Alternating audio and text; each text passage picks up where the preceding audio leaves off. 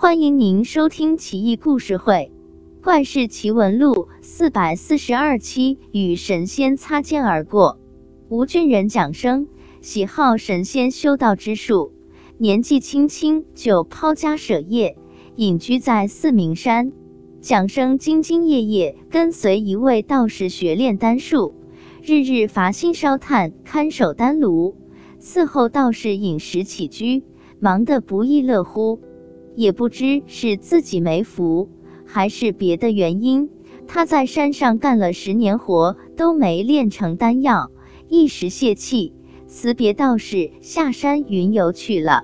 蒋生来到荆门，见一个乞丐在街边晒太阳，虽然衣衫褴褛，面无人色，但乞丐还是显得那么怡然自得。蒋生不禁嘀咕：早听人说。乞丐中多有世外高人，这哥们如此犀利，何不接近一下？蒋生就上前跟乞丐套近乎，管吃管喝，还为他买了一身新衣服。乞丐很是感激，说道：“先生这么仁义，我跟您混了。”蒋生一听，喜出望外，就把乞丐收在身边做仆从。蒋生问乞丐家事。乞丐说道：“一言难尽啊！我是楚地人，名叫张全素，本来在南昌城外有良田百亩，大小也算个员外，吃穿用度都不在话下，小日子也还滋润。谁成想闹了灾荒，家产顷刻间灰飞烟灭，我就随着流民游荡在荆州江汉间乞讨，转眼已是十年。”既当了乞丐，我也就认命了，有口吃的，饿不死就成。没想到遇到恩公，给我重新做人的机会，感激不尽。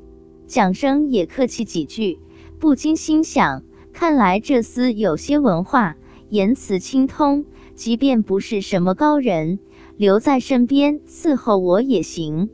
于是，蒋生带着张全素一起回到四明山。道士早不知去向，蒋生就占了炼丹室，继续潜心炼丹，让张全素从旁协助。不料张全素乞丐当惯了，极其懒惰，吃饱了就躺着，抽一鞭子才动一下，指望他干活压根不靠谱。时间一久，蒋生不免又打又骂，言语讥讽，心下十分懊悔，收留他。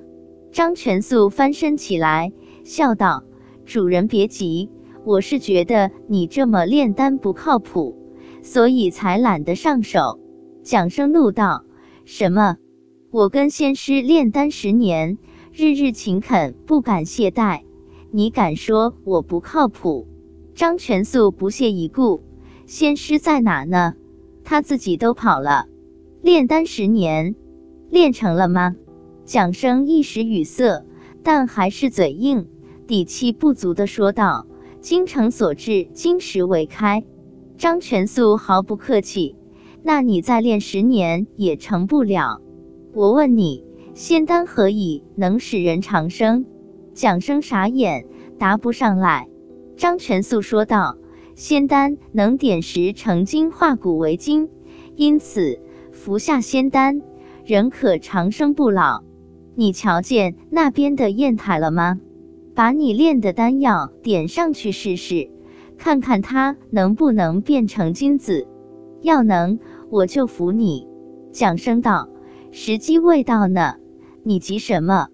哎，你这臭要饭的，什么时候轮到你教训我了？不想在这就给我滚蛋，在这白吃白喝养大爷呢。”张全素也不在意。大笑而去。一个多月后，张全素去而复返，从怀里掏出一个小瓢来说道：“这里边就是仙丹，先生当日待我不薄，此恩不能不报。”蒋生笑骂道：“你这臭要饭的又来，是不是又挨饿了？你这要是仙丹，自己早吃了，能送给我吗？萌傻子呢？”张全素也不争辩，把仙丹倒在砚台上，就找个犄角旮旯睡觉了。蒋生说道：“算你牛，我要进山采药，你给看好丹炉。明日回来，要是火灭了，唯你是问。”张全素答道：“放心，我睡觉也睁一只眼，行了吧？”蒋生无奈地扛着药箱出去。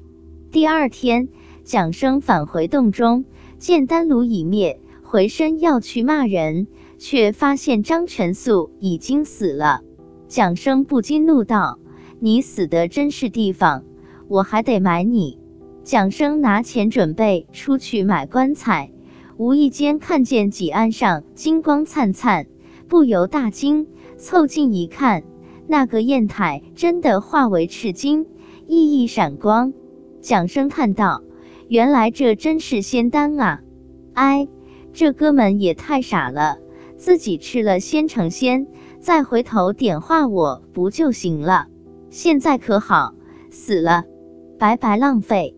蒋生收好金砚台，把张全素的尸身用棉被盖好，下山去买棺材。在返回洞中时，张全素的尸体早不翼而了。炼丹室内异香袅袅，经久不绝。蒋生怔了好久，突然想起什么，赶紧去找金砚台，也不见了，不禁瘫软在地，说道：“与神仙擦肩而过，连个纪念品都不留。哎，看来我真没福啊！”蒋生日渐消沉。